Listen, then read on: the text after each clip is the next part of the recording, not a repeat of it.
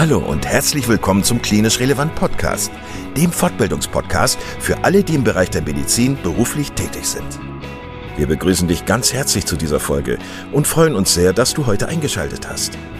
Und nochmal ganz kurz, falls du Klinisch Relevant als Fortbildungsplattform noch nicht kennen solltest, laden wir dich ganz herzlich ein, weiterhin unsere Podcasts zu hören, beziehungsweise dich auf www.klinisch-relevant.de einmal umzuschauen. Wir bieten dir zweimal in der Woche neue Fortbildungsinhalte völlig kostenlos an. Und das Besondere an uns ist, dass wir selbst alle Teil der sogenannten Zielgruppe sind. Da wir also alle selber in medizinischen Fachberufen tätig sind, haben wir unsere Beiträge natürlich pharmafrei und völlig unabhängig für dich aufbereitet. Du kannst uns überall da anhören, wo es Podcasts gibt. Und natürlich auch auf unserer Internetseite unter www.klinisch-relevant.de.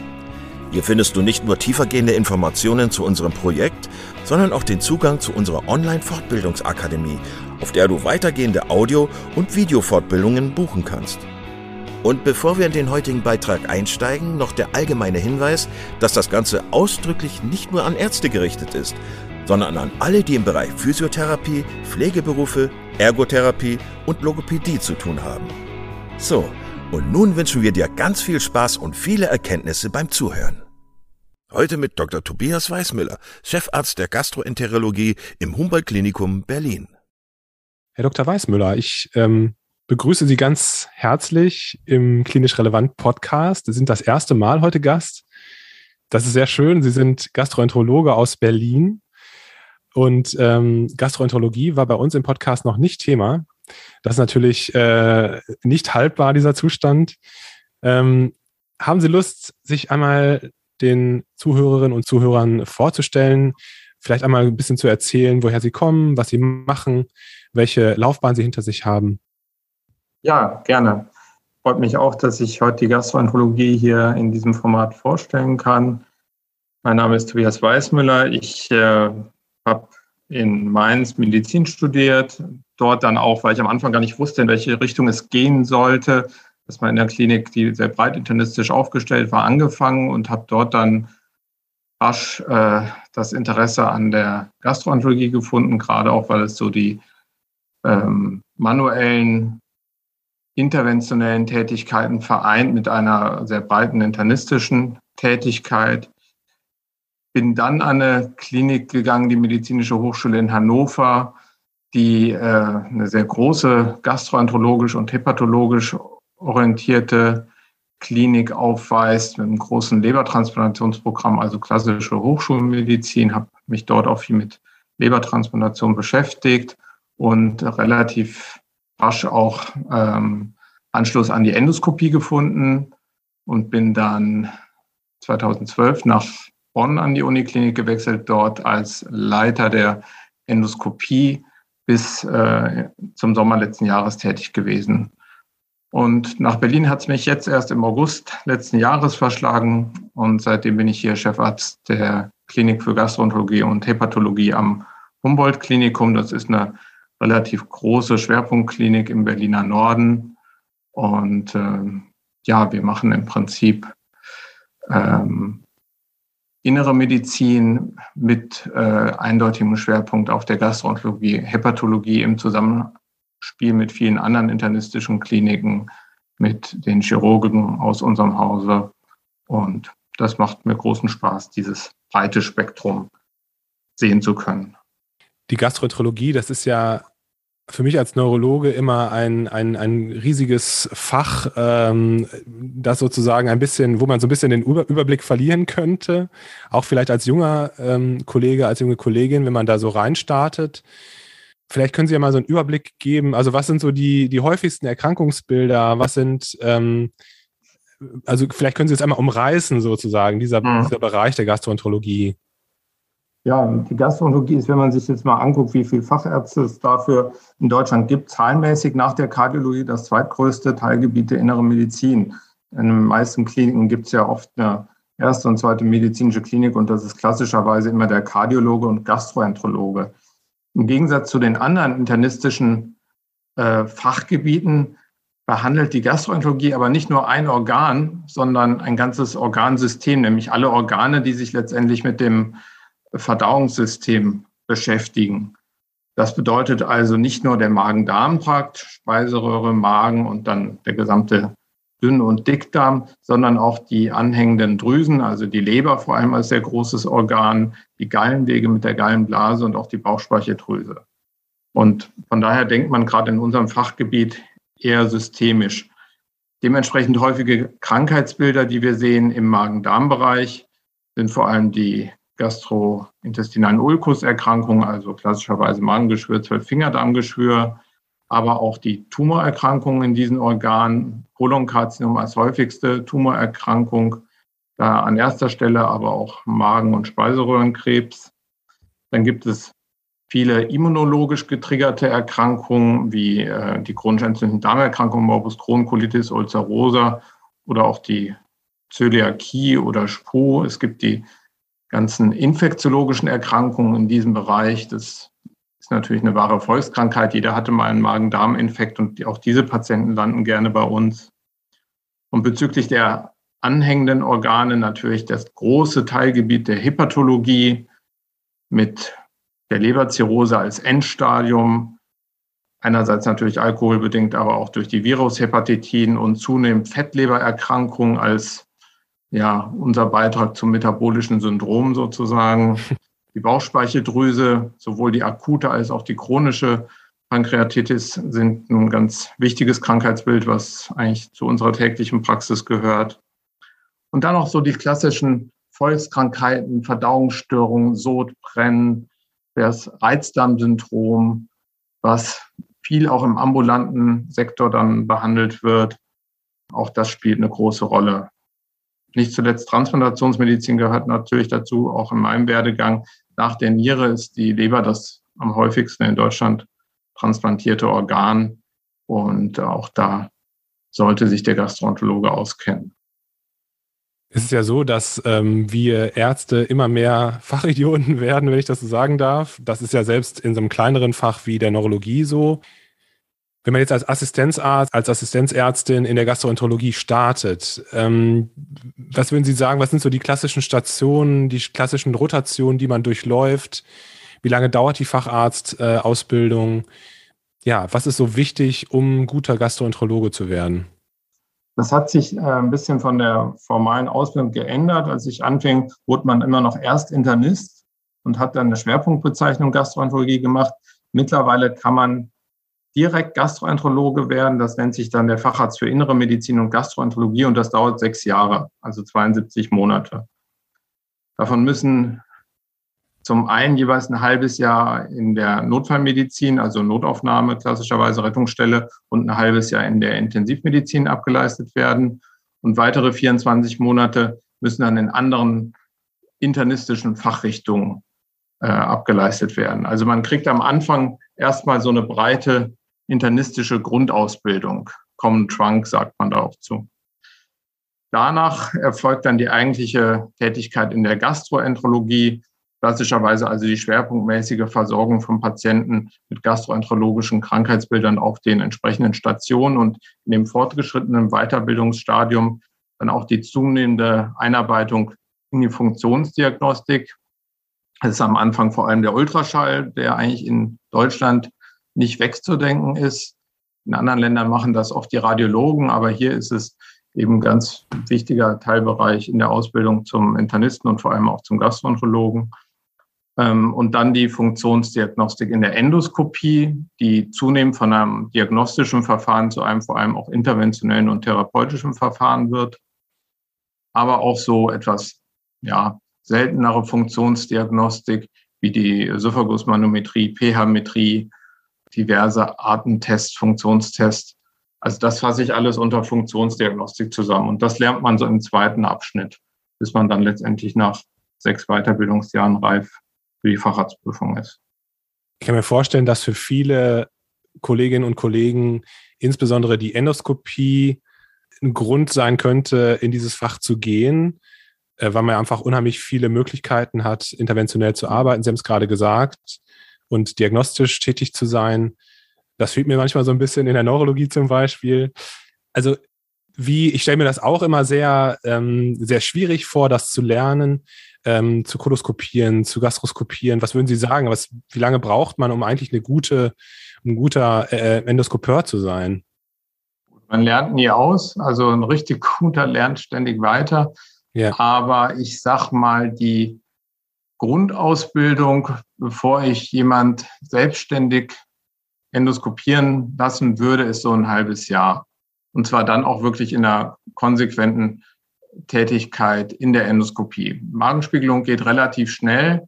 Mhm. Äh, das kann man eigentlich nach zwei, drei Wochen schon selber machen, braucht aber jemand Erfahrenen, der einem halt auch weiterhilft, die Befunde, die man erhebt, richtig einschätzen und beurteilen zu können. Das rein diagnostische Vorspiegeln. Die Kolo ist schon schwieriger und das gehört im Prinzip zur Grundausbildung Magenspiegelung und Darmspiegelung. Das sollte man beherrschen, das sollte jeder mhm. Gastroenterologe wirklich beherrschen. Also bis man gut koloskopieren kann, äh, ist sicher dann auch nochmal drei Monate. Und dann fängt man an mit den interventionellen Tätigkeiten, also Blutungen stillen, Polypen abtragen.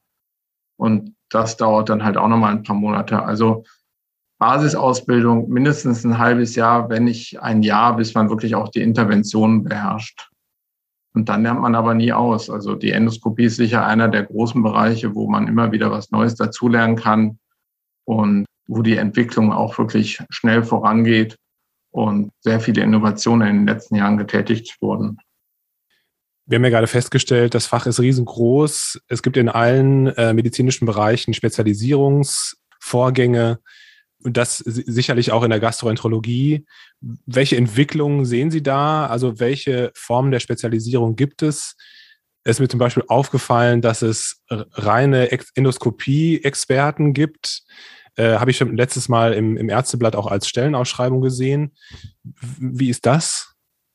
Ja, also das ist ja eine Tendenz, die sich sicher durch die gesamte Medizin zieht. In der Kardiologie hat sich auch die Rhythmologie so als eigenes Gebiet rauskristallisiert. Und bei uns ist es in der Tat sicher äh, die Endoskopie. Ich möchte trotzdem so vor dem reinen Experten warnen. Ich glaube, gerade in der Gastroenterologie braucht man doch immer noch ein relativ breites internistisches Denken, um auch den Patienten im Ganzen und im Gesamtzusammenhang behandeln zu können. Ja. Ähm, nichtsdestotrotz ist es so, ähm, die Endoskopie hat sich so diversifiziert, dass wenn man das auf hohem Niveau beherrschen will, man sicher dort einen Schwerpunkt dann setzen würde und in anderen Bereichen andere Experten wiederum in seinem Team haben sollte. Die anderen Bereiche neben der interventionellen Endoskopie sind sicher die gastroenterologische Onkologie. Das äh, ist nochmal ein riesengroßer Teilbereich unseres Fachgebietes und erfordert Kollegen, die sich speziell schwerpunktmäßig damit beschäftigen oder halt die gute Zusammenarbeit mit einem entsprechenden Facharzt für Onkologie, der dann aber auch einen gastroenterologischen Blickwinkel auf die Krankheitsbilder haben muss.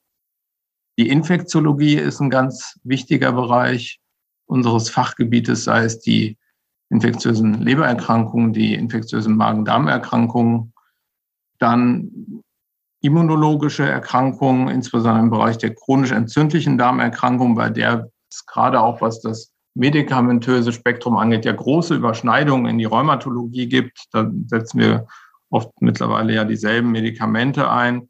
Auch da ist es, wenn man Patienten auf sehr hohem Niveau behandeln will, also auch die komplexeren Patienten behandeln will, sicher gut, wenn da eine gewisse Schwerpunktbildung ist. Die Hepatologie ist ein großes, großer Teilbereich, der in anderen Ländern ein eigener Facharzt ist und bei uns halt mit der Gastronomie zusammengehört aus vielen guten Gründen. Aber auch da gibt es nicht ohne Grund Leberschwerpunktzentren, die das behandeln, gerade auch dann, wenn es in Richtung Transplantationsmedizin wieder geht. Ähm, auch da ist ja eine eigene Schwerpunktbezeichnung mittlerweile in einigen Bundesländern etabliert. Und so ist es auch, so geht es meinen Kollegen halt, dass viele dann Zusatzweiterbildung machen. Also nachdem sie Gastroenterologin oder Gastroenterologe geworden sind, dann noch Zusatzqualifikationen im Bereich der Onkologie erwerben, im Bereich der Infektiologie eine Schwerpunktbezeichnung erwerben, im Bereich der Transplantationsmedizin und so weiter. Mhm. Ich finde, in der Klinik macht es großen Spaß, mit anderen Disziplinen zusammenzuarbeiten, ähm, wo es Überschneidungen gibt. Was sind so die klassischen Überschneidungsbereiche? Mit, mit, äh, mit, mit welchen anderen äh, Abteilungen arbeiten Sie zusammen klassischerweise? Also ich glaube, der wichtigste Partner für den Gastroenterologen ist der Viszeralchirurg. Das äußert sich auch darin, dass wir mittlerweile ja uns als gemeinsames Fach Viszeralmedizin begreifen. Wir haben andere Blickwinkel, aber behandeln am Schluss die gleichen Patienten, nur mit anderen Herangehensweisen. Es gibt sehr viele gemeinsame Konferenzen mit den Kollegen aus der Chirurgie und ähm, wir veranstalten gemeinsame Kongresse.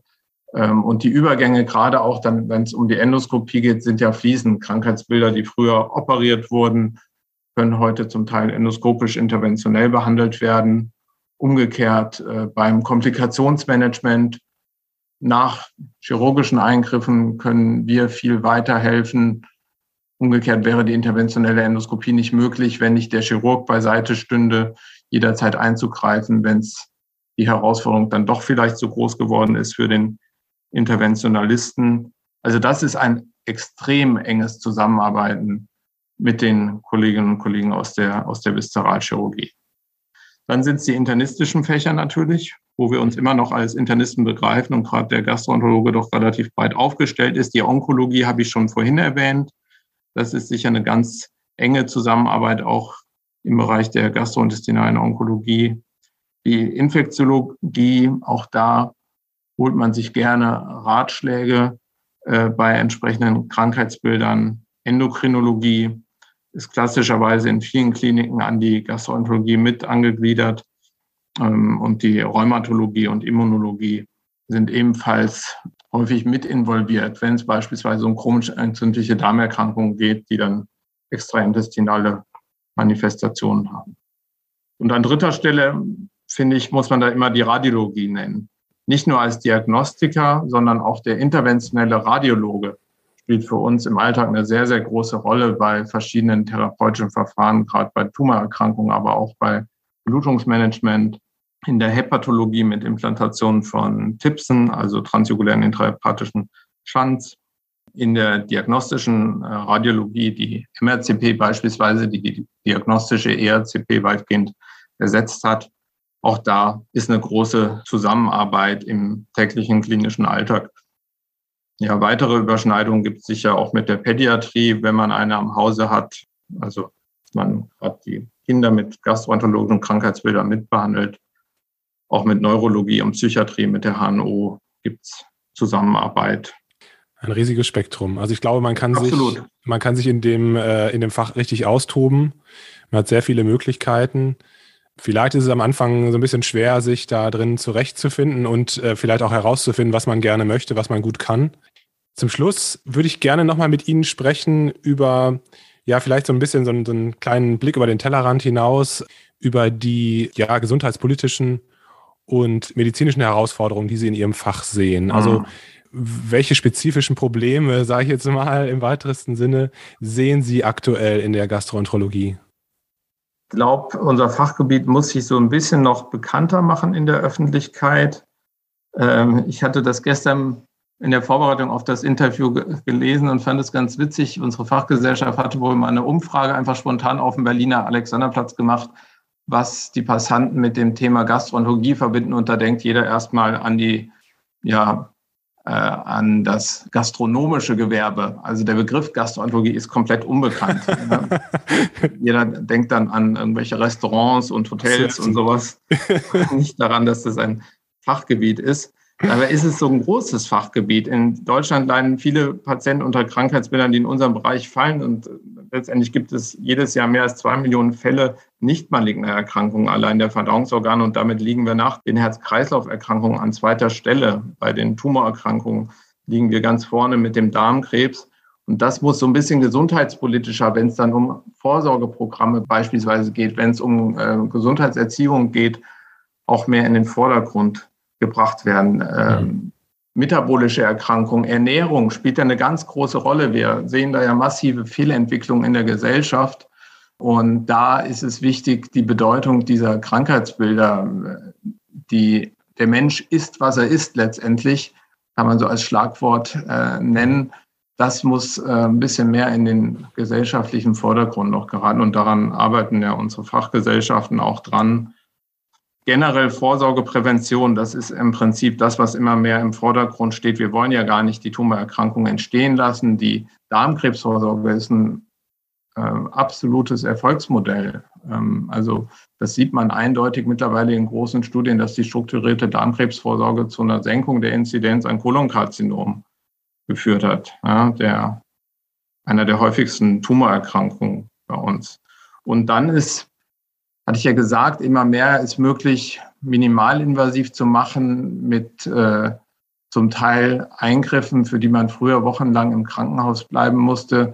Das geht jetzt mit einem kleinen Schnitt von innen, bedeutet aber auch, dass wir von unserem Denken uns so ein bisschen wandeln müssen in Richtung Ambulantisierung der Medizin. Also das, was früher alles im Krankenhaus stattfinden musste, was zum Teil auch sehr hohe Kosten dadurch verursacht, wird zunehmend ambulant angeboten werden. Dazu müssen aber auch die Rahmenbedingungen geschaffen werden. Und das ist sicher auch ein großes politisches Thema für unser Fachgebiet. Ähm, da gehen andere Länder weit voran. Äh, Dänemark wird da immer als, als Beispiel genannt, die Niederlande, die viel, viel mehr ambulant leisten. Und ähm, dazu muss man aber auch entsprechende Strukturen aufbauen, ne, um die Patienten auch entsprechend nachsorgen und nachbeobachten zu können. Das sind strukturelle Dinge, die in Deutschland sicher noch nicht gut entwickelt sind, weil wir lang diese Sektorentrennung zwischen ambulanter Medizin und Krankenhausmedizin haben und das ist eigentlich überholt. Eine Frage ist mir gerade noch eingefallen. Sie haben ja gerade erklärt und, und beschrieben, was es für Möglichkeiten im, im Krankenhaus gibt. Ähm, wie, wie ist eigentlich die Rolle der niedergelassenen Gastroenterologen? Also wie muss ich mir die klassischen, was sind die klassischen Aufgaben im Moment äh, in Deutschland für den, für den niedergelassenen Kollegen? Ja, also für die Niedergelassenen ist sicher die Vorsorge eine große, spielt eine große Rolle, also Darmkrebsvorsorge. Ähm, dass auch da viel einfach auch Patienten dazu zu bewegen, überhaupt hinzugehen. Ja, also es geht ja wirklich nur ein Bruchteil zur Darmkrebsvorsorge und äh, daher finden wir halt leider doch immer wieder Patienten, die erst kommen, wenn sie dann Blut im Stuhl haben, wenn sie Gewicht verloren haben, wenn sie Beschwerden haben. Daran arbeiten die Niedergelassenen sehr. Ansonsten sind es natürlich auch die großen Volkskrankheiten, wie ich sie vorhin erwähnt habe, sowas wie, wie Sodbrennen, wie Bauchschmerzen, sind ja auch alles Krankheitsbilder, die viel mit ähm, gesellschaftlichen Umständen zusammenhängen. Das kennt jeder, dass er vor Stress dann Magendrücken bekommt. Da ist es die große Aufgabe der Niedergelassenen, den richtigen Riecher dafür zu haben, welcher Patient nun wirklich krank ist, wer schnell auch diagnostisch abgeklärt werden muss mhm. und äh, bei wem vielleicht ein medikamentöser Therapieversuch erstmal eine Rolle spielt. Also da haben die Niedergelassenen zusammen natürlich auch mit den Hausärzten dann eine sehr, sehr große Aufgabe. Ähm, aber auch die Niedergelassenen bieten natürlich ähm, mit der Endoskopie ein, ein komplexes und sehr mächtiges Verfahren an, um eben Tumoren im Frühstadium zu äh, erkennen und ähm, viel auch im ambulanten Bereich schon äh, behandeln zu können. Und erst wenn es halt äh, ja, zu risikoreich ist, wird dann letztendlich in die Klinik verwiesen. Also die Zusammenarbeit da zwischen Niedergelassenen und Krankenhausärzten äh, funktioniert auch schon sehr gut. Aber es ist, glaube ich, gerade so die Vorsorge bei Lebererkrankungen, bei Darmerkrankungen, wo der Niedergelassene einen ganz wichtigen Stellenwert hat. Herr Weißmüller, vielen, vielen Dank. Es hat mir riesen Spaß gemacht, mit Ihnen zu sprechen. Ja, ebenfalls. Ich, ich bin als Neurologe immer so ein bisschen nebenan. Ähm, ich, ich darf äh, Fäßuntersuchungen machen, also Schluckuntersuchungen machen und bin dann im gleichen Endoskopieraum ähm, wie die Gastroenterologen. Das heißt, in der Klinik, wo ich arbeite, äh, gibt es da immer so ein, so ein freundliches Neben, Nebeneinander und das finde ich mal ganz spannend. Ich gucke mit einem Auge immer da rein in die, in die Räume. Ähm, also vielen Dank. Ich, ich glaube, das ist für viele Zuhörerinnen und Zuhörer spannend gewesen, einen Einblick zu bekommen in ihre Tätigkeit, in ihr, in ihr Fachgebiet. Und ja, ich freue mich auch auf die weiteren Podcasts mit Ihnen. ja, ich freue mich ebenfalls. Vielen Dank. Vielen Dank, dass du heute wieder zugehört hast und unser Gast gewesen bist. Wir hoffen sehr, dass dir dieser Beitrag gefallen hat und du etwas für deinen klinischen Alltag mitnehmen konntest. Wenn dem so sein sollte, dann wie immer gerne der Aufruf, teile doch diesen Podcast mit deinen Kolleginnen und Kollegen, damit auch andere davon profitieren können. Und du darfst uns natürlich auch eine positive Bewertung bei Apple Podcasts hinterlassen. Wenn du mal Lust hast mitzumachen, denn wir verstehen uns ja als eine offene Fortbildungsplattform, dann bist du ganz herzlich eingeladen, dich zu melden unter kontakt.klinisch-relevant.de. Vielleicht gibt es ja ein Thema, das du ganz spannend findest und wo du dich besonders gut auskennst. Und dann würden wir sehr gerne mit dir sprechen. An dieser Stelle der Hinweis noch auf unsere Social Media Kanäle und unser Newsletter auf www.klinisch-relevant.de. Und es gibt wieder neue Kurse auf unserer Fortbildungsplattform. Das Ganze ist natürlich nicht nur für Ärzte, sondern auch für Physiotherapeuten, für Pflegende, Ergotherapeuten und für Logopäden konzipiert.